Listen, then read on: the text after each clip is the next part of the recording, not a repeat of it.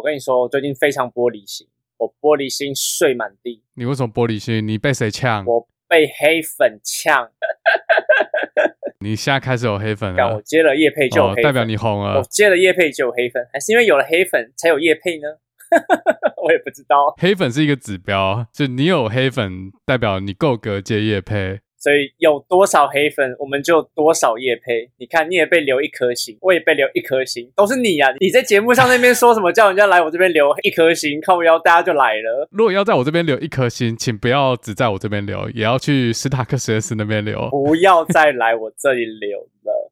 我跟大家讲，反正就是有一位嘴哥的粉丝，就是在 PTT 嘛，他不是在那边说，哎，有没有推荐的节目啊？然后那位粉丝就说，哦，嘴哥地图炮很棒，可是来宾不太棒。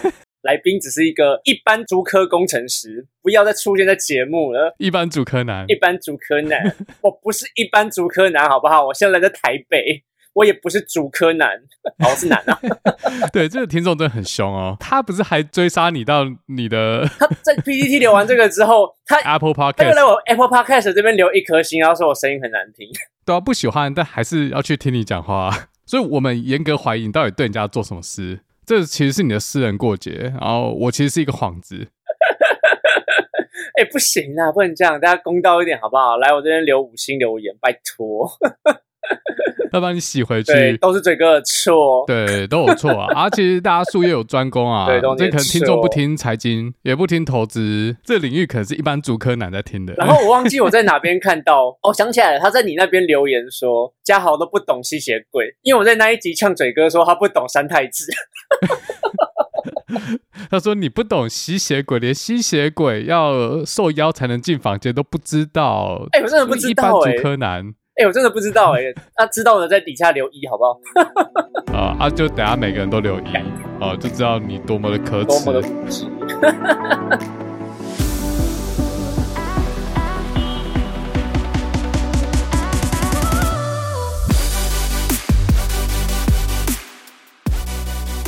欢迎加入棒运动，我是嘴哥，A.K.A. 副委托广告失败男。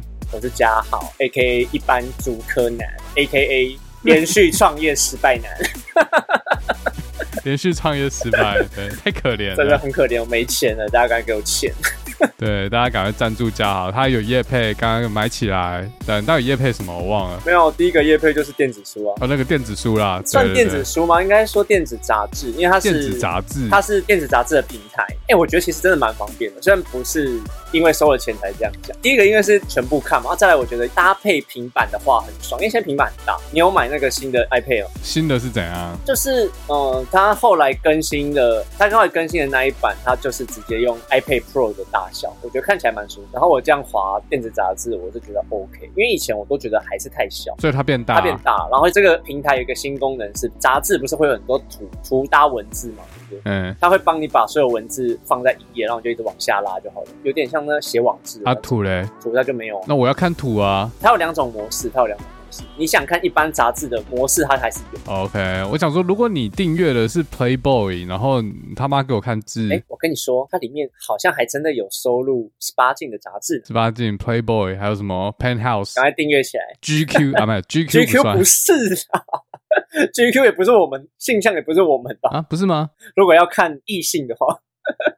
你是性向有问题吗？没有，GQ 就是给男生看的啊。但是时尚杂志啊，那对啊，它是男性时尚啊。以前在学校的图书馆我都看 GQ 诶、欸，还有去剪头发的时候，以前有那种日式剪发，在那边等的时候都放 GQ，里面有什么手表、车子、酒啊，有些男生喜欢的东西，还有衣服啦。那是穿搭。对，我跟你讲，你又要被骂了。你这个一般主科男前面又要加上只会穿羽绒衣的一般主科男。它封面有时候是女生嘛，所以是给男生看没错吧？对，封面女郎 F H M，呃，对 F H M，那我很久没看了啦，就是在美国我不会看这些，哦，我都看 Times，还有 Economist，刚才在那边画。哎、欸，我真的会看经济学人，对啊，经济学人会看，我是真的会看，看，看一下。对啊，啊，你业配这个叫什么？Kono 电子杂志。链接放在这集下面，如果大家有需要的话，自己去点，有折扣码。这次是真的，不是我们在好笑的，嘉豪连续创业失败，很需要资金啊。如果你刚好有看杂志的需求啊，给他一点赞助哦。所以今天起始点到底是什么？我刚才讲玻璃心，你知道吗？前阵子也有一位 podcast 的名人，他也在玻璃心。他是跟你一样的原因吗？被黑粉黑就玻璃？啊，我要讲百灵国凯莉，他在好几个月前呢、啊，有一个德国海德堡事件，我不知道大家知不知道这件事了。是之前海德堡持枪大屠杀吗？不是啦，他们管那干嘛啦？就是海德堡，哎、欸，那个很严重，好不好？所以海德堡除了这件事，还有别的事。海德堡这么小小一个地方，出这么多事。没办法，就乱源嘛，就是那个高谭市啊，是吗？海德堡我去过啊，它这个小小大学城蛮漂亮啊，而且，哎，你不是才从欧洲回来？你有去吗？没有啦，海德堡是我很久以前去的，哦、我去德国的时候去的。然后解锁地球的上节他也在海德堡，不过他他现在去印度了。总之这件事情就是海德堡事件的时候，是有一些女生呢、啊、在那边被疑似，或者说疑似被那边的外交官或者是高层疑似有性侵的。疑虑，然后他们自己寻求当地的法律途径，或者是当地的一些处理手法，没有被受理，被吃案，他们觉得有点被吃案，那他们自己投书，或者是透过台湾的管道也求助无门，所以他们才问。百灵果说：“能不能帮他们处理这件事情？这件事百灵果讲了之后，烧得很大。那当然一定会有正反两边的说法。反对凯莉他们那边人就会说：啊，你这样子不透过正常管道啊，然后那正常管道不是就不受理吗？大家还是觉得你要体谅政府，有政府会做事啊，要相信政府，相信党。”啊，政府不做事怎样？不能讲是不是？政府不做事，你就是塔利班。不是你讲反了，对，你就是中共同路人。对，每个人总有一天不是辱华，就是成为中共同路人。那所以用这个逻辑来说，每个中共同路人最后都会辱华。对，两岸一家亲，不管你在哪一边，只要讲党的坏话，就会被出征。反正凯蒂就是因为那个时候，因为很多黑粉之类的跟我一样，然后他就玻璃心，他就说以后不会再受理这些事情，因为争议太大了嘛。他们很受伤，那我就想说，这有什么好争议的？奇怪，我就想说，干，你们不是在开八角笼吗？然后拳击选手他们打输一场比赛，然后就说我再也不比赛了，我 calling 嘛。哎，最近那个八角笼你应该知道吧？有实体的，我超想去。你要跟他们战什么？就战刚刚那件事啊！你们不是号称开八角笼吗？所以他们打输一场比赛，就说你再也不打了，是这样吗？哦，只能主持人赢就对了。对啊，主场一定要赢，庄家不能输钱，庄家输钱就平的。跟之前新冠保险一样，可是我只有这个论点，我觉得好少哦。我原本想说还有没有其他的，可是其他我都觉得还好，我都是跟他们站差不多的论点，所以我觉得嗯，怎么办？被他们潜移默化洗脑了。对啊，只有这个啊，我还哦，或是你也可以找蛇编啊，蛇编最近感觉春风得意，干还是他现在不理你了？没有他理我。你知道最近黑粉们或者是侧翼们一直在攻击吗？你知道，持续一直有了。看就拍了一个影片，就邀请他们来实体的八角笼，九阴白骨爪，maybe 实体的八角笼，但是对方就态度很差，就说我为什么要去啊？那我也你们很忙，我也很忙啊啊！我去台湾的话，机票很超死啦。对，就是两边会很分裂，然后哦，你说的是那个什么史蛋，那哪个国家我忘了，波兰还是哪个国？我忘了，随便了。啊，对，好像在波兰，反正就是那个也太远了吧？黑粉这么多，你就请台湾的就好，还请到波兰？因为他骂很凶啊。台北中正区就有了斯塔克实验室的加好嘛，自愿还不用车马费，去了你的业配就接不完，拜托凶我凶我凶我。反正最近就好几个侧翼骂很凶了，Ken 就很受伤，然后上范姐的节目，我就觉得他有一度情绪非常的低落，他就说有哽咽吗？如果他没有办法造成两边沟通，他觉得他自己百灵果做不下去，然后我就问蛇边，因为刚刚问我蛇边有没有理我嘛，我说有。你知道蛇边怎么回我吗？蛇边应该比较在意伸缩屏有没有卖出去啊？问你要不要买？赶紧赶紧！你刚说伸缩屏卖很少哦，这样讲太靠北是？只要伸缩屏卖的好，I don't fucking care。我就说他，我就说 Ken 很伤心啊，然后怎么样怎么样？他就说：哎呀，我不太晓得他们的想法啦。身为员工，就是接受命令执行嘛。我们也不是能够谈心的朋友，社会历练没有办法开导他。我就想说，干，这是切割吗？哎、欸，不过他们现场开的那个节目，他们不是都有那个 talk show 吗？对啊，对啊，对啊。感觉他没有很低落啊。没有，他在范姐那边上的那个很低落，你可以去看。哦，还是他演的很低落？不是演，我觉得他就是情绪很波浪的人。他觉得他在做一件对社会有意义的，结果被大家误解，被黑粉出征。有一些偏左的人就会比较理想性，可是我觉得他偏右了，不重要。我们只是在讲玻璃心啊，怎么讲太久了？讲太久了，讲了多久了？一般竹柯南到底关我们屁事？一般竹柯南还要关心一件事。哎，我跟你讲，为什么要关心这件事？因为选举快到了。最近又有谁玻璃心？又有谁玻璃心？民众党的新竹市长候选人、现任立委高虹安被王军侧翼出征到在黄光芹的节目上哭哭泪洒现场，说自己不是抄袭仔，不是林志坚。那是好像是节目吗？还是记者会？我有点忘了。应该是节目，但我不确定是只有声音还是有录音。她北一女台大，她学霸呢？她怎么会抄袭？啊、哦，他这个应该不是在黄光琴节目讲，是在更之前。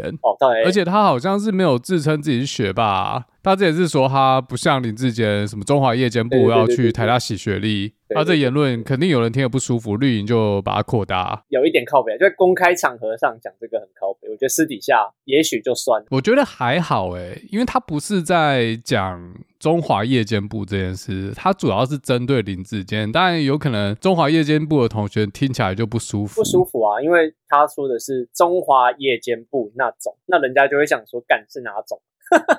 就你们在座的中华夜间部全部都是。我在说的并不是只有中华夜间部，我说的是在座各位，在座各位这些不是台大的，好，加好除外。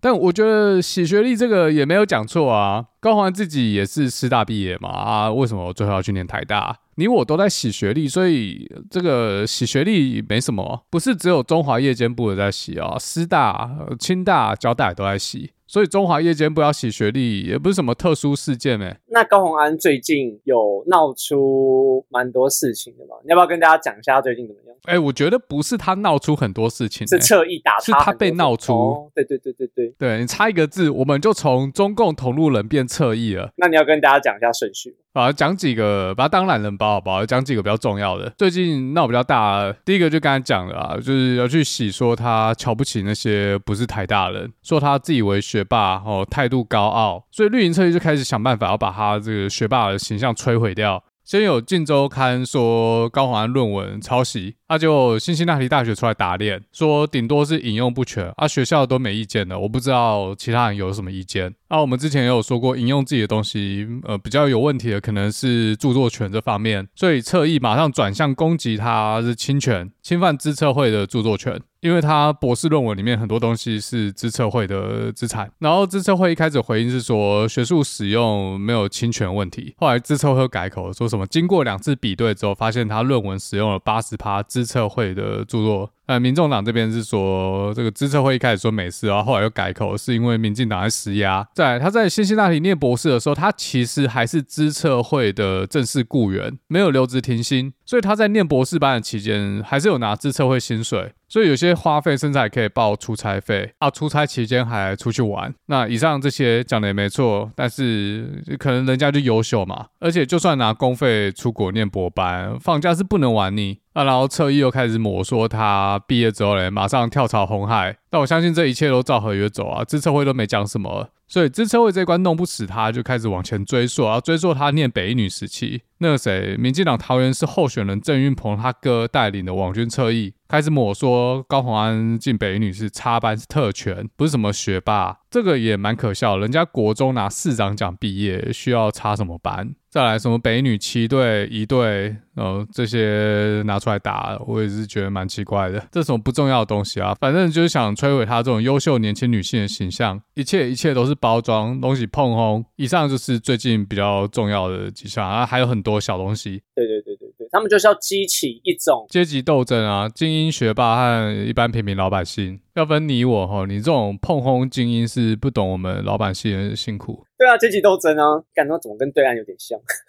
啊，就红卫兵呗，啊，不知道是沈慧虹的红，还是高红安的红，还是两个都有。不过这一切一切都要回到一年前，翁达瑞指控高红安的博士论文水准低落。这之前我在节目有讨论过。大家可能一直觉得我在针对高红安，但其实没有，我跟他无冤无仇，我也不认识他。主要就是看这个四千次引用的博士，他论文到底内容写什么？没有听上次那一集的，我这边稍微讲一下，四千次引用非常非常不得了。大家可以去看台大理工科郑教授，有几个一生的总引用次数可以到四千次，少之又少啦。所以我对四千次引用的博士生论文，我抱有非常高的期待。结果期待落空啊！大概就这样。你这样讲是不是跟那个四叉猫的评价一样？哎，不一样。四叉猫只给七个字，我觉得还好而已。但我那集是真的提出具体到底哪里，我觉得具有四千次引用的实力，不应该论文会写成这样。反正大家有兴趣自己去听啦。没有啦，四叉猫是看硕士啦，所以我非常不认同他讲的话，因为我觉得他硕士讲写的不错。对，我觉得他台大这本硕士以硕士的 level 来说，算写的不错，所以我就不懂他这五年还是几年在辛辛那提到底。到底学了什么？至少在论文写作上面怎么不进反退啊？其实我知道原因啊，妈，这个圈子很小，我他妈就刚好认识跟他很熟的人。我只能说绿营都打错方向了。这有时候现实比虚拟的故事还要更精彩。但是这个嘞，大家自己去等哪家媒体挖出来，我们也要去爆人家私事的料。只是如果你知道背后原来是因为这个原因的话，我之前那一集提出了说不合理，还有这些侧翼一直在质疑的部分，但他们又想不出为什么，呃，一切都合理了。不过 anyway 啊，就算他的博士论文真的 I expect more or much more，水准有点让我出乎意料的低，但他的能力应该还是足够吊打台面上一半以上的地位。什么能力啊？你觉得他什么能力是吊打台面上的？问政吗？还是逻辑？还是嘴炮和反应能力吧？至少他嘴的方式还蛮有逻辑的。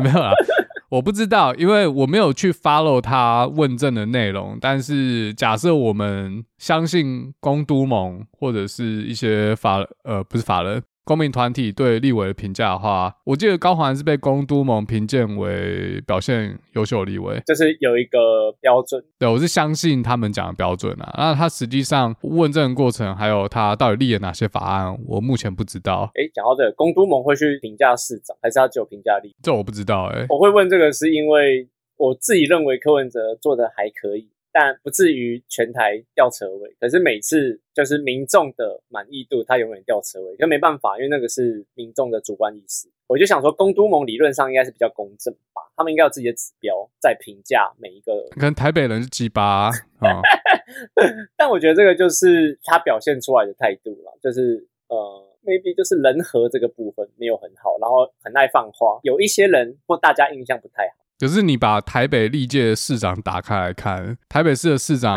有曾经在全国拿过满意度最高吗？甚至前五名可能都没有啊？有啦，历史上有一位叫做阿扁，满意度史上最高，但是落选，所以满意度可能是反指标，但是也不会吊车尾啊。他几乎每次都是最后一名，诶，他说只有韩国瑜在的时候，他可以倒数第二。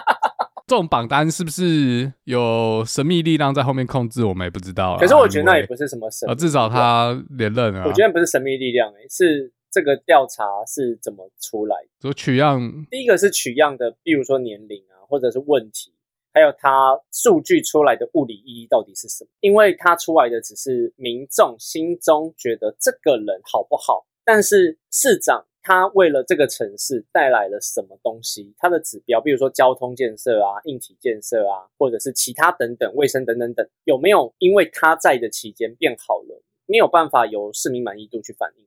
啊，你这个一般主客男想要表达就是新竹的交通什么跟狗屎一样，但是市长满意度很高。台北现在违规停车变少了，巷子变好走了，自来水管换掉，大家喝的水变干净了，同时改善漏水问题，节省水资源浪费。但是因为市长讲话太靠北，所以大家对他还是不满意，所以台北市民就比较鸡巴嘛，德政。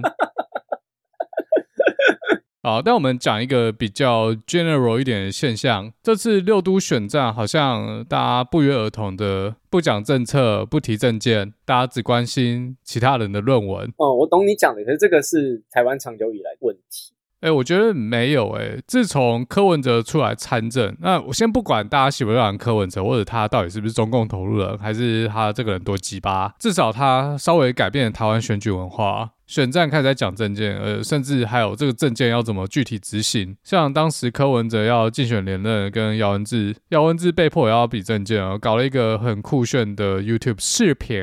要去去松基走，然后翻转台北。哦，你讲这个我我有印象，而且我忘了柯文哲是第一次还是第二次，还是两次都有，就每个礼拜抛一个证件。而且他那个时候说不攻击对手，其实那个时候还蛮 OK 的。对，然后再加上去年的呃四大公投。在电视上都有办辩论会，变成大家是以议题为主在讨论。因为有这个公投，我们也做了几集啊，就变成说我们也有东西讨论。可是这次我就不知道要讲什么，因为没有证件可以讲，对？啊，阿爸要讨论深蹲二十次换一张车票，来看是不是可以开发一款 App，拍下自己深蹲二十次就免费换一张车票，而且这个车票嘞还使用 iPhone 的 Wallet，中文叫什么？这个钱包，数位钱包。也不用什么悠游卡了，上车直接刷手机，得到一次免费搭乘。因为这个深蹲二十次的政策嘞，连带就带起台湾软体业的蓬勃发展。但是 Android 用户先不管他们。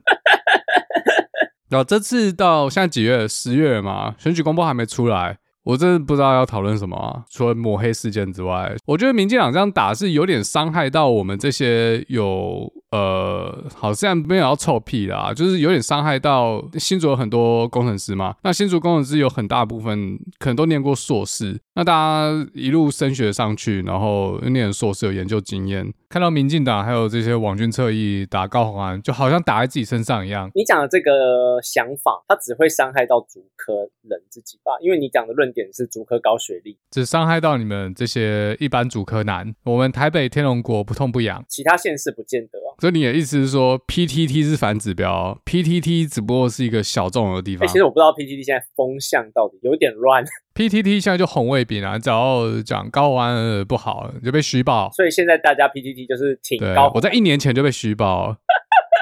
你说你做那个高宏安那一集的时候，对，被虚报。就我只是说高宏安的这个论文怎么水准跟四千次引用有点差距，这样然后被虚报说我是你是不是翁达瑞本人？妈的，你塔绿班这样。我只是翁达瑞的。底下的敢不是朋友，好不好？只 知道他是谁。啊，下面的虚文大概有八十七趴是没看内文的，大家只看到这个跟我想要看到的东西不一样。我想要看到女性学霸被网军抹黑的这个脚本。其他的一切事实，只要有违背我心里想要看到的东西，一律当成是网军，当成是抹黑，当成是假新闻。所以现实就是在这个世界上嘞，真相什么不重要，大家对现实的定义都是来自自己的主观意识。像刚才提到不能说的秘密，我他妈给你高虹安跟他朋友对话记录，你也会觉得那是假的，对不对？所以把这东西拿出来没有意义嘛？重要是一开始你在认知上就先相信哪一边。对啊，你讲的也是啊，所以他们才会变成说我不断的泼脏水就好了，反正大家也不在意事情的重要性，我就比人家比我更烂就好了，我提什么证件也不重要。哦，这个我立场跟你比较不一样，我觉得是扣分。不过实际的结果要等票开出来才知道，有可能我要被打脸了。我先说，我觉得高洪安会赢啊，哦，我西雅图球爷。不过这个是建立在那个不能说的秘密没有曝光的情况下，所以你认为民进党这样打其实是有利于选情吗？我觉得是一种剑走偏锋的走法，因为他们民调跟很多方面的指标是输的，那他们没有办法用一般的方式在选举，这很奇怪，为什么不行？他妈就提政策就好啦，现在搞到两边都不提政策，会输啊，因为他们没有一个没有好的政策。芒果干用不了了，现在不知道怎么打。那个芒果干不小心卖太多，卖到真的要芒果。现在中国军演变常态，能不提就不提。可我觉得这是思维问题耶。会变成说，你你当然会觉得说，以正派的走法来看，我就是要正正当当的用提政见，我比人家好，所以你来选我的方式来选。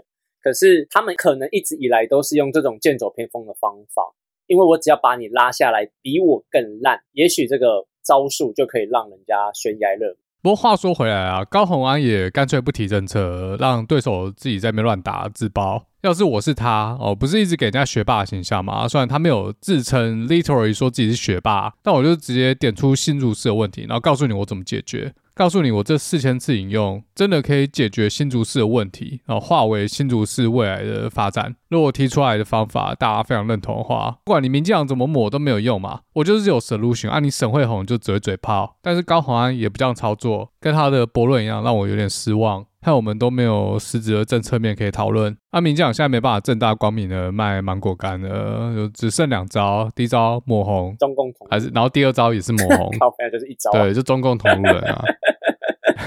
就是一招啊，降龙十八掌是不是？就是八一个掌十八打。你这个例子举得不好，是段誉，怎么弄都是凌波微步和六脉神剑。就所谓的，难道你要投背叛台湾的国民党？难道你要投国民党？还真的很多人投不下去，所以才会有很多小党崛起啊。之前的民调，民众党就已经要升为第二大党。可是我觉得重点就在于，民进党现在不只要灭国民党，他连小党都要灭。有一点，他们已经把一个党灭掉了，时代力量。哦，你是说时代力量？时代力量啊，时代力量是他们灭了吗？应该是他们内部有点分歧吧。我觉得民进党绝对绝对有一定的权重在。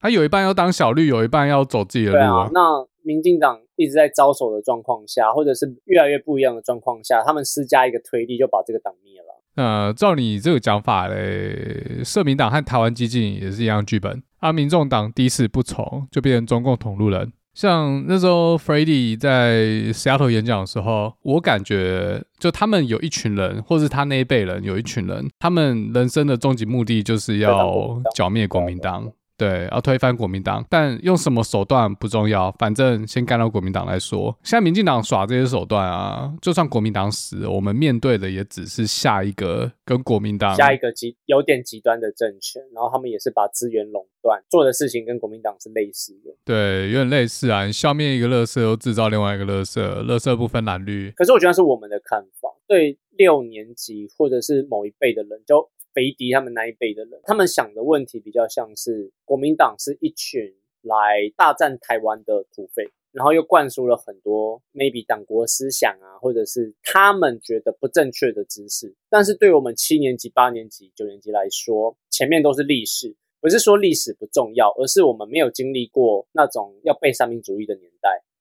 那剥夺的人除了国民党之外，就像刚刚我们提到，民进党也是在剥夺啊。房价也一直在提高。哎，你不要自己是七年级就把七八九年级放在一起哦。七年级前半段小时候也是有受到党国主义的熏陶。不过这里我的看法要跟你不一样。我觉得他们怎么想我是不知道。有一种可能是他们觉得，假设哪一天国民党真的死透了，哦，民进党走到最后不会跟国民党一样变成一条贪婪的巨兽。你是说肥迪不觉得吧？我不知道他觉不觉得，但是他们有可能不觉得，所以他觉得这件事还没有那么重要。因为他们以前看民进党抗争到现在，他们有认识以前的民进党，他们可能很难接受我们现在看到民进党的样貌，所以大脑就会开始倾向去忽略他们不想要看到的东西，只想看到自己想看到的。也就那句话嘛，你是忘记了还是害怕想起？没有，你讲的没有错。可是这样就跟对岸很像，当这个铁拳还没挥到你的时候，你都觉得这个团体或他们的领导人是美好的，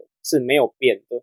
你知道桃园市郑宝清哦？郑宝清不是现在一直出来靠？郑宝清是民进党的创党的元老之，他也参加过你刚刚讲的那些运动。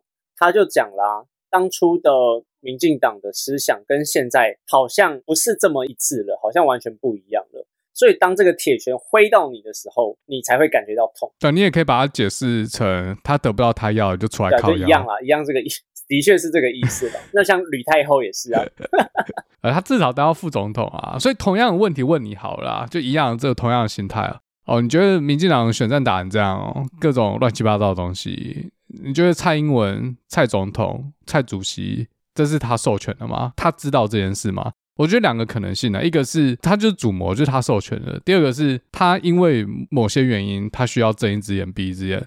但是对于一个卸任总统又是兼任党主席来说，他为什么需要跟别人妥协？那我说别人可能就是柯建铭。对啊，因为他都要卸任了，等于说他一定想要延续他的政治影响力，他才需要妥协嘛。不然我他妈要卸任，I don't fucking care，我就做我觉得对的事就好了。因为蔡英文过去一直让我们觉得他就是选择做对的事，but 今天好像不是这么一回事。你这样讲是没错，但我觉得我的观点跟你比较不一样的是，因为现在在打选战，那在选战之下，很多东西会被两极化。民进党一直以来选战的打法就是泼脏水。那在这一个战法，在这个策略底下，你又是同样团体的人，你很难跳出来去指责。我说在，在公开媒体上，难道你要他公开指责说党内同志这样是不对的？那退而求其次，我们说他为什么不在党内内部讨论的时候提出来这个东西呢？我自己偏向是睁一只眼闭一只眼啊。对啊，我自己是不认为睁一只眼闭一只眼，可能又可以分成两种情况。一种是他要卸任了，所以他将要失去权力，所以他压不住底下人。像他卸任之后，柯建铭还是党鞭嘛，所以柯建铭的权力还在，所以柯建铭不甩他。那另外一个可能性是他本身就主动方，他主动寻求跟柯建铭合作，要延续自己卸任后的影响力。至少在打论文这方面，欸，他自己是学术界出身，他会不知道小智论文有问题吗？他会不知道这样打高虹安根本就是 fucking bullshit？更何况他自己也是论文抹黑的受害者啊！小智这个我不确定了，我不知道总统多忙，但是这个真心要做十分钟内简报就知道一切，的确是没错。你应该是想问说他要干嘛这样子？可是就像我刚刚讲的，他没有办法去公开指责，那内部在派系不一样，或者是。只有你讲也没有用的状况下，你很难去把大家导正。像是这一次泼脏水，或者是民进党这两三个月以来失智的行为，我们就只看到高嘉瑜跟那个王世坚有跳出来讲。可是其实也很多，他们民进党内部就很多人说他们这样不好啊，也有人其他人说这种英雄式的发言对他们自己的士气是会有伤害的。像那个谁，王世坚不是一直说要投黄珊珊嘛？然后陈时中就说他会交由党纪处。我想说，干他什么时候变党主席了？这件事我不知道哎、欸，他不是反科吗？怎么？所以其实他爱的是柯文哲，之前那些都是演戏给我们看。没有，这是两回事啊。没有，你支持民众党候选人，就有点支持柯文哲意味在里面，啊让柯文哲做大，岂不是让他二零二四选总统？那回到蔡英文，你说他没办法在公开场合来反对这种脑残的低级抹黑这种打法？首先，我有一个看法是这样：他们都是极度聪明的人，他们完全不脑残，所以他们之所以这样做，背后一定有原因。我知道有人听到这一定觉得那阴谋论啊，随便我们讲都可以，后面有千百种理由嘛。但是我想表达的是，是绝对有一个必然性。背后应该是有一个理由让他别无选择，只能这样做。这很有可能是出于个人利益，这样做可能是参考了其他的可能性，选择一个烂烂放把里面的最好方法。哦，这个柯师傅的讲法。但是到底目的是什么？可能要开完票之后才会比较明朗。啊，我一个旁人没有利益关系在里面的人来看呢，就觉得都我都要卸任了，为什么不帮台湾的民主政治留下一些好的东西嘞？等到哪天我自己当了总统，然后再记录一下自己是怎么黑化的。可你怎么知道？你怎么知道那个是好事？无法预期。你说无法预期以后不要但，我觉得乱抹黑，对啊，不一定是好事。应应该说无法预期。蔡英文如果当下决定，或者是他在那一阵子决定，他要为这整件事情说：“哎，这样子做是不对的，以后我们不能再这样做了。”那真的会有人。或者是谁这样听？所以这样听起来，你比较倾向他其实是想 do something good，but 他压不住，所以算了。我其实这样的心态就跟我们刚才讨论的肥迪的状况有点像。因为我们在十几年前也是看蔡英文一个人一肩把民进党扛下来，民进党那时候四分五裂快垮，再一步一步的，嗯，你要说消灭国民党，其实也有有那么一点味道啦，或者说渐渐提高台湾对自己的国族认同，然后把台湾带向现在多少人均三万三，这收入水平跟欧洲先进国家已经相差不远了。最新二零二二年的数据摊开来看，在欧洲，在台湾前面的主要是人口很少的北欧国家，还有一些国土比较小的国家，像比利时、安多拉、摩纳哥、卢森堡。扣掉这些特例之后嘞，在台湾前面的没剩几个，英法德、荷兰、爱尔兰、奥地利没了。啊，如果要看平均购买力的话，所谓的 PPP，台湾现在是七万一，在东亚仅次于新加坡。在欧洲的话，全部一起比可以排到前五，但这个可能是没有考虑房价在里面。至少在统计数字上，蔡政府算表现蛮亮眼的。所以我们在情感上也是有一方面很难去相信，为什么这是民进党要这样做，然后我们会一直去帮他想借口。但是回到理性层面啊，我觉得这就是党主席的责任。你意思，你说他有可能会改变就对了，魔化蔡英文。对，但我现在不是鼓吹大家有一个概念是说蔡英文已经黑化、已经魔化了，我不知道，毕竟我不是在他手下工作，我也不认识他，这个要继续看下去。我只是想提出一个观点是说，我们要一直去 challenge 自己的主观认知，因为主观认知一般都有一个惯性啊，我就觉得，你觉得有点反对或者是不赞成当初的自己就对了。时空背景之书，时空背景之书啊，高招。啊，讲到蔡英文，我还想到一个，前几天中华民国国庆，很多 PTT 乡民又在酸蔡英文，左看右看上看下看，怎么看都是读稿机。现在读稿就要发五十角，我个人觉得读稿没问题耶。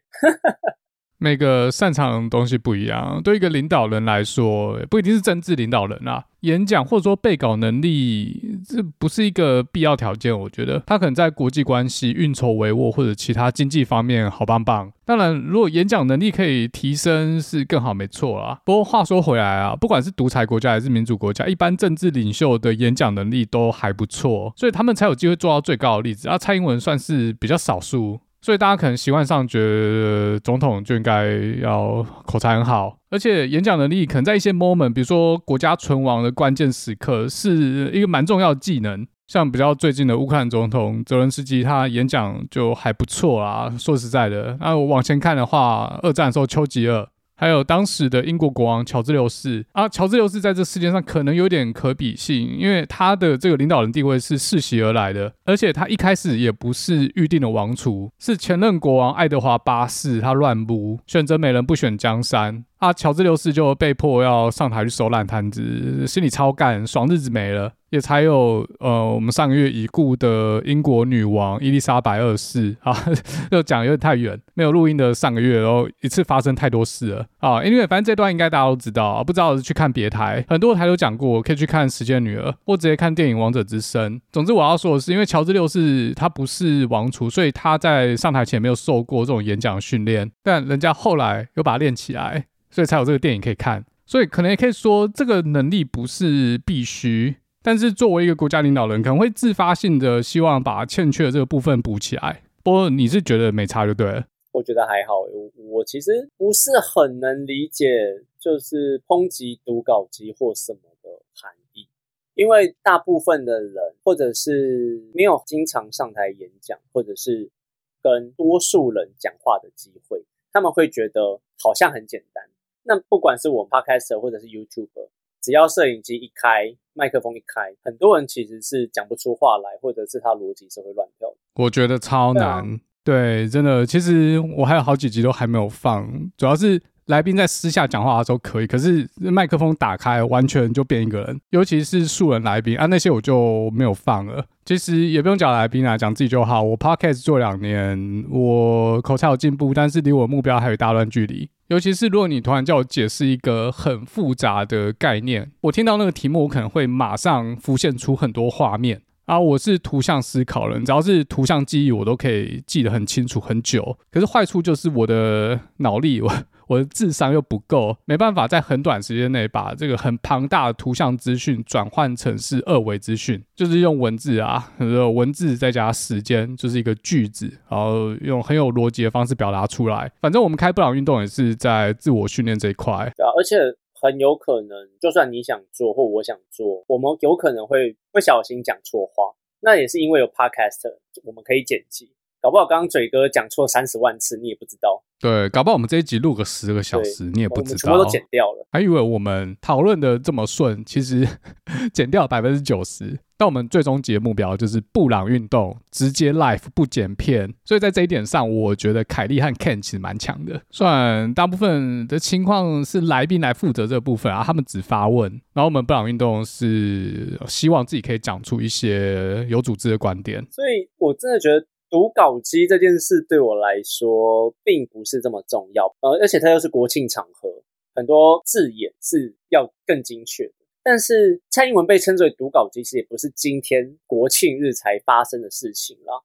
他自从某个时间点之后，他出来讲话都是读稿机。那我觉得被抨击比较严重的是，他会离人民越来越远，然后感觉没有温度。他可能会不像陈水扁他们用。比较庶民的语言或韩国语，一碗卤肉饭，然后来跟你哈拉，然后来拉近距离，让你觉得领导人跟你诶是朋友一样。可是我觉得这对我不重要，这对我的确也不重要。我只想知道你想要做什么，而且更重要的是你要怎么做。但是目前这十年来，大多数的候选人会说他想做什么，可是。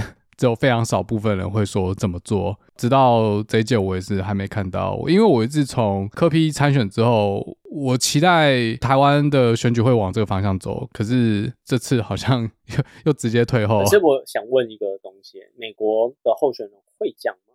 还是也在泼脏水？美国，我只能说竞争还蛮激烈的，而且没有国民党这么废的政党。就是在野党太废，所以执政党也跟着沉沦啊，都是累的错。那、啊、在美国，光党内竞争就很激烈，能代表一个党出来选总统，他演讲能力应该是 standard 标配啦，然后再加其他啊 A B C D E 各种技能。干，你跟我讲拜登那个叫厉害哦。拜登有可能他私下他妈乔王，你不知道啊，oh. 他可以把人家乔闭嘴。有道理，而且他呃现在被人家笑是因为他他真的老了嘛，所以他会忘记东西，呃，脑袋不清楚。而且拜登团队在国际关系上面呢，他出手比川普还狠。但是美国是不是能够笑到最后，这个还要继续往下看。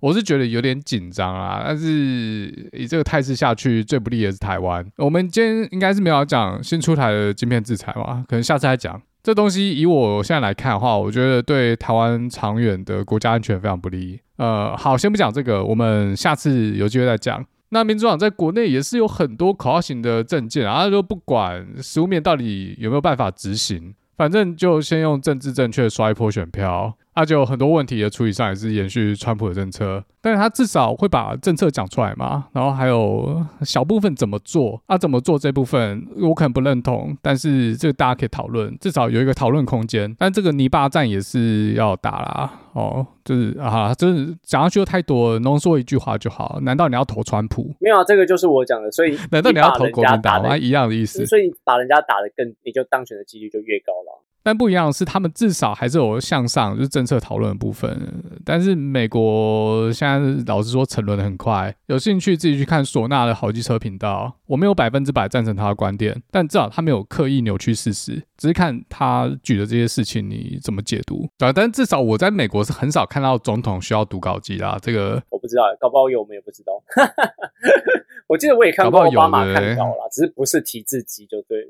奥巴马算是演讲很强的人，我觉得奥巴马演讲内容常常被拿来当教科书，就是又振奋人心，然后言辞又很厉害。对，他又不会用很难很难的字，但是字又选的不错，又很很精准，大家都听得懂。哦，所以对，要学英文的话，可以去看奥巴马过去的演讲，真的是蛮有用的。好，不过讲到国庆啊，是不是你都会看别的东西？我看的是橘色小短裙。短裙真的穿的很短诶，对啊，他们那么短，怎么都没有看到什么不该看的？不知道的。台北没有刮风，其实那一天风蛮大的，哦，所以他们是有黏住这样，因为都不会动。没有啦，没有，他们可以一定会穿安全裤，好不好？你有事吗？你是没有，你没有跳过啦啦队啊？哪有？漫画里面都说短裙下面就是 草莓百分百，有没有看过？是东城派还是西野派？啊，下次再讨论这个啊。反正这个橘色恶魔代表台日友好，那台美友好嘞。前几天说，如果两岸真的开战，美国应该要考虑马上派飞机来接走台 GG 的工程师，这是一种台美友好吗？不是诶、欸，好，先讲这个。之前我们就想说，会不会当 GG 工程师，当半导体工程师之后，如果开战了。我们这些半导体工程师就可以直接远赴美国去，一船一船运。对，可是我最近看到的访谈，像张忠谋跟刘德英好像有都有接受到外媒的访谈，他们就有说到说，就算中国人占领了台湾或占领了台积电，他们很多东西也没有办法复制，或者说台湾会直接摧毁台积电。让他们得到，那我反而觉得是美国来摧毁、啊，新竹大空袭。我们之前不知道哪一集有讲过，还是被我剪掉。我说美国的确现在是挺台湾没错，可是如果我是美国领导人的话，我同时也在思考在什么情况下可以放弃台湾，而且要做及早准备。那、啊、我们现在就渐渐看到有这样的趋势嘛，啊，所以台湾也要及早准备啊，不要那边一厢情愿。美国其实只要改一个法律，或者说直接下一个行政命令。就说晶片制造专业，H1B 工作签证无上限，而且三个月之内下来，台湾的晶片产业可能是岌岌可危。我不是说美国可以复制台湾成功，但是人才马上被吸走。哎，没办法。可是我会觉得，不知道哎、欸，如果是我来选择，我可能会选择留在本岛。没有啊，你已经做选择不是吗？你不是已经干嘛？一般拿到了啊，还是可以选择啊，还是没到船票拿到了，时间还没到啊。意思是说，哦，就算到时候真的发生了，你也会留在台湾当黑熊勇士？我可能会，这就是大家的选择啦。我相信很多人如果有这个选择，一定是安全为上，那就尊重每个人的决定。只是我自己可能还是会留在。那你为什么不参加教招？这又没抽到我，我很想去，好不好？我是认真想去。你认真想去？好好玩啊，夏令营啊！你又不许我搜寻你的名字。那个名字就可以了嘛？不是要身份证字号吗？你搜寻我的名字，全台湾一堆，好不好？有事吗？啊，你不给我身份证字号啊？这名字 遍地开花哦，连中国都在取我的这个名字。为什么很多人跟你一样不去教招啊？要报名黑熊勇士，什么道理？欸、这我有去问过一些学弟，因为他们觉得教招回去就也不知道干嘛，可能就打打饭、吃吃饭，然后除草。看电影、看影片、举光原地，感觉就是就是会觉得很浪费时间。但黑熊勇士会让你打靶，然后会让你做一些比较生存游戏，看起来比较有提高你在战场上生存几率的训练。那大家就会想去啊。那也有学弟跟我说，如果今天国军让我们回去，可以操纵什么飞弹发射器，或者是空拍机。无人机，这有点扯，什么 飞弹发射器，对，每个都要当中士，妈飞过去打渔船，台湾渔民瑟瑟发抖。对，真的有人跟我这样讲。反正更有趣的东西的训练的话，那他们就会想要回去教招啊。呃，这次俄乌战争，我们可以看到非对称战争，乌克兰是怎么打的，而且他们很多也都是新兵，可能开战之后被强迫入伍或者自愿入伍。然后他们可能在几周内就需要去学会那些武器怎么使用。对啊，也就是说，我们的兵役哦，现在有说要延长到一年。对啊，在一年时间内去学这些东西，其实绰绰有余。像他们学了之后，也直接上战场，直接从画面就可以看到敌人在口交，然后按按钮和戏，人家口交正爽，按把人家炸死，这不讲武德哈，强力谴责啊！对啊，因为像之前吴一农在参选的时候，就提出很多那种国军要如何更改训练的内容，让大家是训在当兵的时候更有意义。但是这个课纲进度包在哪，我只听到最近说要延你延长兵役一年，可是哎，课纲哎，还是是我自己没发咯。如果是以我自己的偏好，那当然我不是什么对军事很有研究的人。以我自己当出发点，如果延长八个月，我会想学什么？嘉豪想要按按钮啊，还有无人机。然后我的话，我会想要学真的枪支使用，是实战哦。我不是什么刺枪术，也不是在那边一天打六发，是在实际战场上我们怎么使用枪械。而且场景不是只有设定在野战，还有城市巷战，也包括近距离格斗，这些都是真的开战的话可以提高自己生存几率的技能。还有在战场上小组怎么配合哦？不是说单兵作战教练战斗认知完全没用，但这很明显不够哦。刚才嘉豪有讲一下都用无人机嘛，还什么左七敌右七敌七个屁，所以我觉得要实际应用了，可以两个班或两个排直接在场地里面实战，在这种一次一次的实战中学到观念和经验。他刚才讲的巷战，虽然台湾要打到巷战可能已经很糟糕的情况，但是我们在训练的时候就是要告诉对手，我们他妈的就是要把你拖到巷战，这样可以增加对方对台方战争的顾忌还有成本，降低他们要对我们开战的几率，就是他们会觉得对，对，就增加他们的风险和门槛啊。那我们就要学怎么在巷战里面的观念，我觉得观念很重要。我们当兵当一年没有学到什么观念，观念都是从打 CS 来的。我们只会我们只会一个地图 PK 场，对，只会 Blood Strike，因为要买拔蜡发言的后，对，那个也是巷战啊，对不对？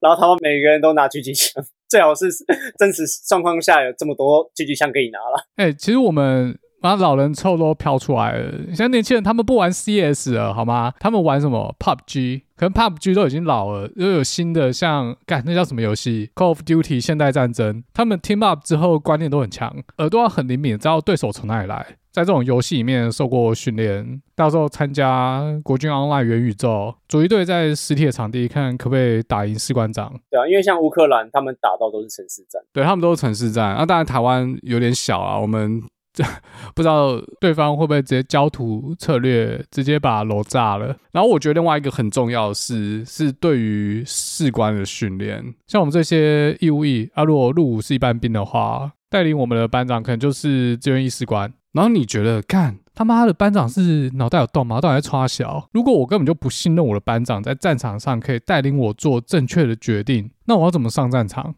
诶，或者反过来讲啊，如果这些自愿役的长官他们根本无法取得义务役的信任，可是我觉得这很难。你知道我们当兵的时候啊，然后班长有跟我们说过，他们其实不太喜欢带到我们这些高学历的兵，因为他是有时间梯次的嘛，他知道我们这一个梯次进去都是高学历，他觉得你们会一直 challenge 他。他说，对，他要我们完全服从或不去思考、不去质疑很难。他说他们还是可以做到，可是要花比较长时间跟不同的方法。他说比较低学历的兵可能只有国高中毕业，他说就用八加九的模式，就大家麻吉麻吉，请他个烟抽啊，请个饮料，就死命的追从你。哎、我觉得这两件事、欸，哎，我不相信在真实的战场上，这个班长嘞，他一直在做白痴决定，然后这个决定会让整个队伍灭掉。我说灭掉是直接登出人生 online，他请那些兵几个烟，那些兵就会傻傻的去送死。绝对服从这种东西有很多方法可以做到，你可以用羞辱的，你可以用刚才你说那些贿赂方法。可这不一定会得到下属的尊敬，这个可能还是要回到专业面。如果我的班长他妈他打靶就是很准，近距离格斗他就是比我强啊，把我虐爆，把我摔爆，在做实战对抗的时候，他战术就是可以赢，这种就是实际表现啊。啊，我一个博士，我他妈再怎么会念书，但是我战场表现就不如你啊，那你就可以赢得我信任，就这么简单，就是回到专业啊，拿出专业。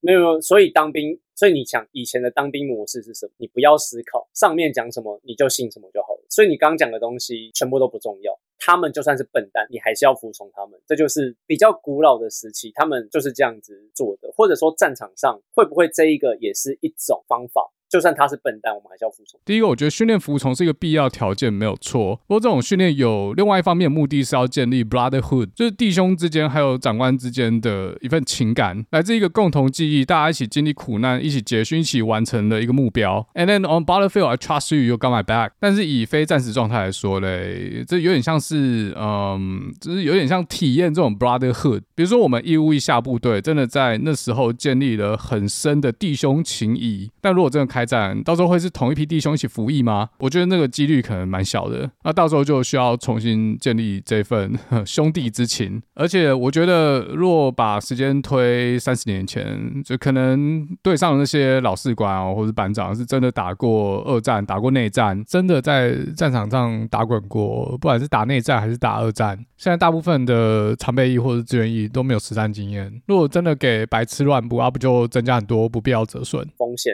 的确是没有错啊，可是没有看俄罗斯打成什么样子？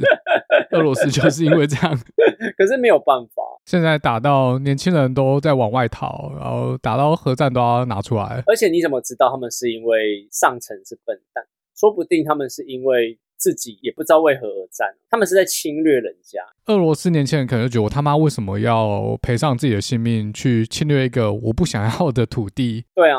但乌克兰方式，OK，如果我不付出生命，那我的国家就灭了，家人生命可能就对所以这心态不一样，没错。但是你刚才讲没有办法啊，我我想是这样啊。乌克兰在克里米亚战争失败之后，他做军事改革，引入美式的作战观念。那现在乌俄两边一来一回，成效很明显，大家看眼里。你觉得还是要做？对对对，还是要做。而且光从后勤的管理就看到两边巨大的差距。刚我们讲的都战绩的部分嘛。或许国防部可以先让后备军人知道，如果到时候真的开战，我们这些义务役退伍的到底要干嘛？我们在战场上到底负责什么位置？是 就当炮灰吗？还是我们要先去做后勤支援？在可能成为目标的情况下，在弹火下我们怎么运送物资？我们要怎么去支援志愿役或者常备役的前线弟兄？或是如果战争一开打，我们第一要务是先去帮忙疏散民众？这些训练都比浪费时间在边扫地、在那边做假资料有意义多。我懂你意思，但我觉得你提到的东西，我会比较把它看成是，到底今天我们国家到底有没有把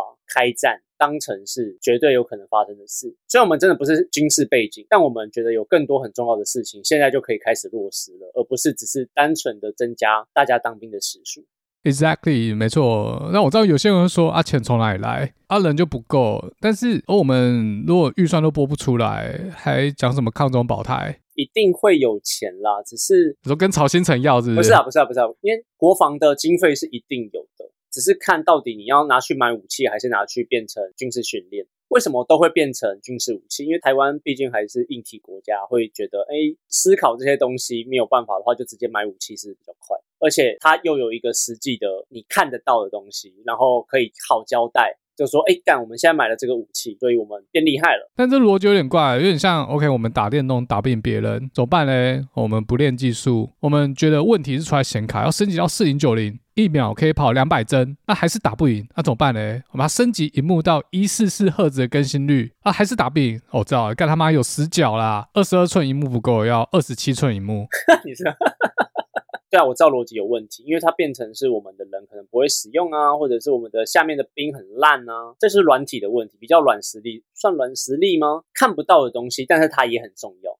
但现在 现实情况就是，我们没有钱买三零九零，也没有钱去做训练啊。如果我们现在都把钱拿去买新的武器，然后新的武器需要专业士兵来使用，但是我们根本就没有经费去训练这么多专业士兵，那我们延长义务役到一年干嘛？我们也没有钱去训练他们使用这些武器啊，这个我就没办法被说服，所以感觉好像还是回到原本问题，要先告诉我们到底义务役要干嘛。我其实逻辑是，他们花钱买武器，是眼睛显而易见他有做事，买给选民看，说抗中保台不是画 gay，这个就又回到政治的问题，就变成说大家不喜欢做没有选票、需要时间、没有办法收割的事情。但是会不会没有选票是因为？他叫我们去做没有意义的事，但如果多了这八个月有意义，说不定有选票啊。哦，我自己会认为啦，还是我们两个是两个人组成的同文层，而且我们在那边跟人家嘴什么，我们都已经退了，还好我退了。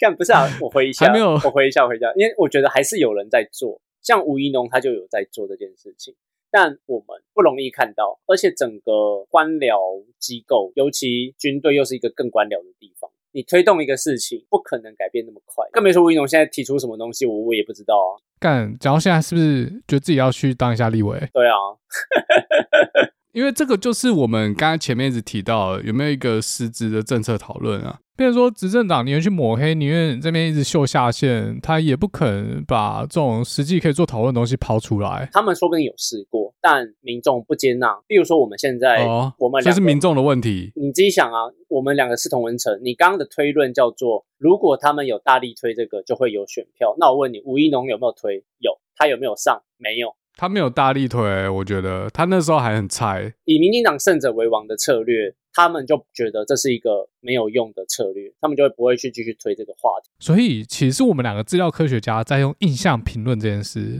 民进党实际上是 data driven。然后你刚刚说他们没有大力推，是吗？可是我觉得吴怡农那时候上很多节目。那我他第一届的时候还很菜，因为他还没有讲出一个具体的他的想法是什么。他只说 OK，他对这个有兴趣，他想要 improve。他那时候还很菜，而且他那时候连讲话都讲不好。所以他已经尽他自己的力量，我自己是这样觉得啦。那选输了，那就是下去充电哦。而且你要，你难道要民进党其他人来推吗？现在不懂。这么武断就对了，其他人不懂。没有啊，就算他们懂好了，他们根据他们背景讲的话，难道可以说服我们？吴一农会可以说服我们，是因为他过去的经历跟体格，还有他散发出来的气氛。他自愿去当特战部队啦，所以对啊，对啊，他用他过去的经历说服我们。但你其他人推，你不可能相信。王世坚推的军事训练，你觉得 OK 吗？不一定啊，要看内容，不不能因人废言。说不定王世坚对于两栖作战他很有经验，他毕竟跳了这么多次海。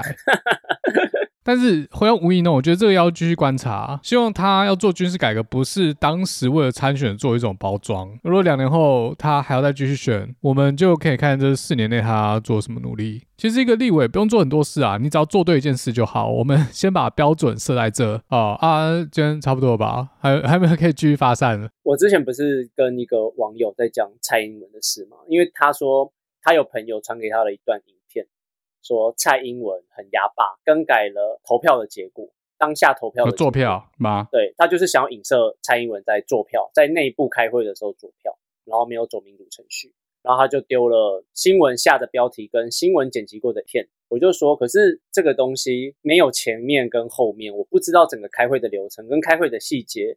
他们在开什么会？开会的规则是什么？我全部都不知道。我没有办法用这个影片来武断说蔡英文就是错的。虽然这样讲好像很像在帮蔡英文护航。所以后来我们我跟那个朋友就去找了当时开会五个小时的影片，然后去看到底前面跟后面到底规则是怎么样。结果发现事情的本质跟新闻写出来的东西是完全不一样。那那家新闻是有卖水神的那家吗？那一家有报，那一家有报。那家有报。我讲这件事情不是在护航蔡英文，也不是在说民进党好，而是说不管是哪一个政党或哪一个人、哪一个团体，都有可能被反对他的人用一些断章取义的方式把事情原本的本扭曲掉了。现在科技很发达，我们要怎么透过现在比较进步的方式？也许我们可以上网查到原本的东西，原本的影片，或者是当下他们讲的话的前言后语，跟了解这个人，知道说为什么他要讲这句话，而不是就是被媒体断章取义剪了一句话，然后就被大做文章，然后看到什么颜色或看到这个人，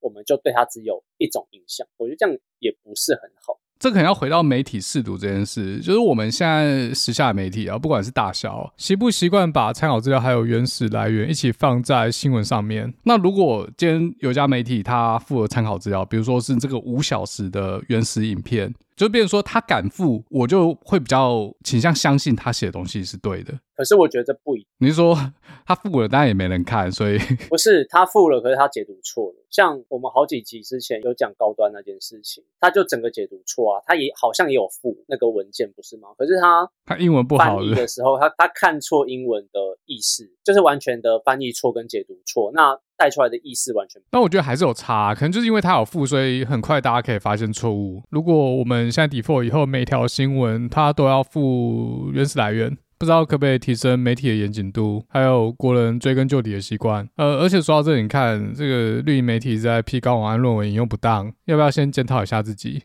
哦，对啊，对啊，因为我好久之前有做一本读书会，是数据侦探课，那一本书其实就有讲说。现在的媒体还有新闻很多，可能会做一些图表啊，或者是用比较惊悚或者是吸引人的词汇或者是图表的看。可是我们就是要去看里面的内容，跟它怎么做出来这张图，它代表的物理意义是什么，可以多思考一下。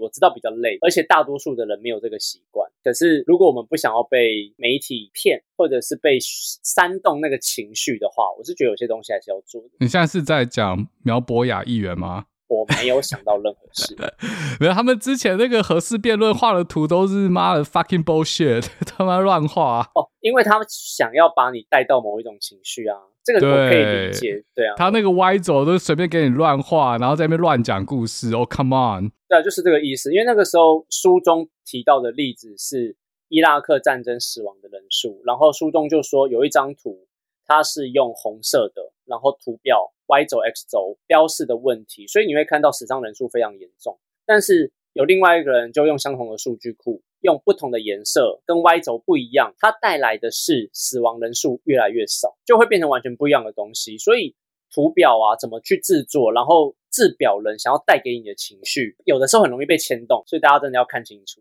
这就典型的用资料图像化来做操控。那 我是相信苗博雅应该是故意的。扮演一个北女台大、啊、合格律师学霸，现在是台北市市议员，然后他解读图表方式是错的。我靠，这个更严重哎！我们的教育这到底出了什么问题？不过你说到这个用资料图像化来带风向，我一直想要开这堂课，还是我们开一堂放在那什么阿哥那个平台啊？就放上去之后，没有人想要知道。会啊，如果那个课的名称要取好，叫做“专业网军教程资料图像化篇”。我觉得可以试试看。资料图像化在美国作为政治操作已经很久了啦，而且有些课也会教这到底怎么弄，有哪些惯用的方法。像苗博雅议员那招就是很常出现的方式，但除了这个还有很多方法，用图像化的方式去扭曲事实，或者去强调一些它其实不是特别显著的差异。你这个可以在下面然后附图给大家，附苗博雅议员那张图是不是？对啊，对啊。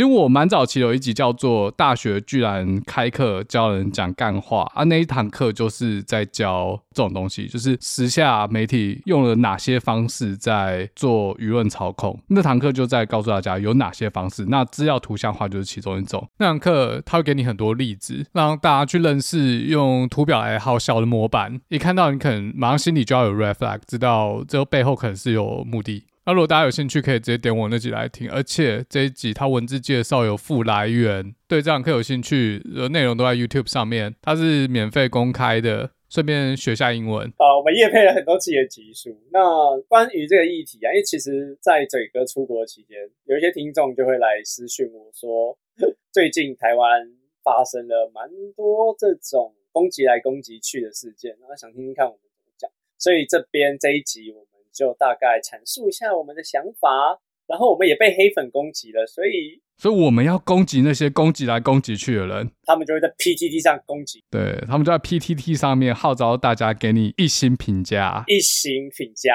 对，所以复委托失败。所以我们直接跟大家讨论一下啦，不要被某些情绪性的字眼啊、媒体呀、啊，或者是单独个人影响到自己的情绪跟看法，最重要，好不好？我们其实一直在等一个东西，选举公报到底什么时候出来？我们要来看这些选举公报，看他们到底政策和政见是什么。虽然选举公报一般是不会写他到底怎么执行、怎么做，不过没关系。如果那个政见我们觉得不错的话，我们直接用讨论方式看可以怎么做，有哪些 solution，然后再寄给他们。哎，寄给他们好像也不错哦，但是很大的机会他们可能不会理我们。你之前发那么多信，有人理你吗？没有。反正就这样。对啊，你现在是投资榜前十名诶，前十名的节目他们都不鸟了。对啊，小废柴而已啦。你难道不知道裴洛西来台都要动用多少经费吗？难道我们去约那些政治人物不用经费的？你说我们请他来要给他钱这样，还是他们要给我们钱，然后我们要帮他护航？所以叶配，目前看起来就是没人理啊，我只是结果论啊，没没人理，可怜呐、啊。好。最后再提醒一下，连续创业失败男加号的 Sugar Daddy Kono 电子杂志啊，如果有这样需求的话，可以使用加号折扣码。我们今天就讲到这，那下次再见喽，拜拜。拜。